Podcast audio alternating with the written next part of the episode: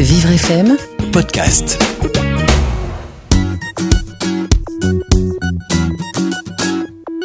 Je vais vous présenter aujourd'hui un nouvel album haut en couleur édité par Optimistère, une association dont la ligne éditoriale est tournée vers des thématiques qui me tiennent à cœur.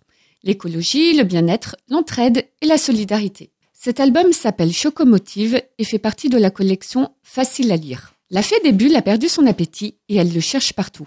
Sur son chemin, elle rencontre la chocomotive qui l'emmène dans un voyage d'essence. Chaque arrêt est un succulent dessert, mais c'est au terminus que la fée des bulles découvre enfin le secret du chocolat.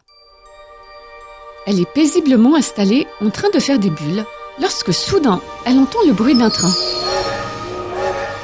La fée des bulles aperçoit le conducteur du train. Ici Nougaville. 5 minutes d'arrêt. Ce train dessert les gares de Baklava, Île Flottante, Corne de Gazelle et Chocoville. Attention au départ. Excusez-moi, monsieur, mais comment se fait-il qu'un train passe dans cette gare? On n'y voit plus de train depuis des années. Le conducteur lui répond. Mademoiselle, ce train est magique. Tenez, voici votre billet doré.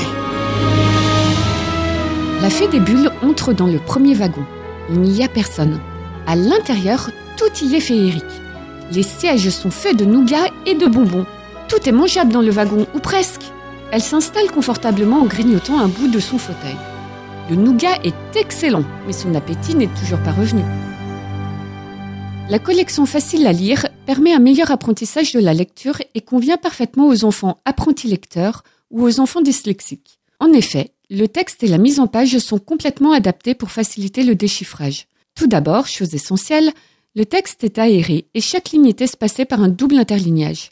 Il est bien centré par rapport à la page, on a de grandes marges et tous ces petits arrangements permettent à l'enfant de ne pas prendre peur face à une accumulation de mots trop serrés. Ensuite, les mots sont décomposés par syllabes avec des couleurs très contrastées, orange et violet, pour pouvoir lire le texte de façon syllabique. Les lettres muettes sont grisées pour indiquer qu'on ne les lit pas et les liaisons phonétiques sont indiquées par de petites courbes sous les mots. Enfin, dernière adaptation appréciée, c'est la police de caractère grossie et adaptée aux enfants 10.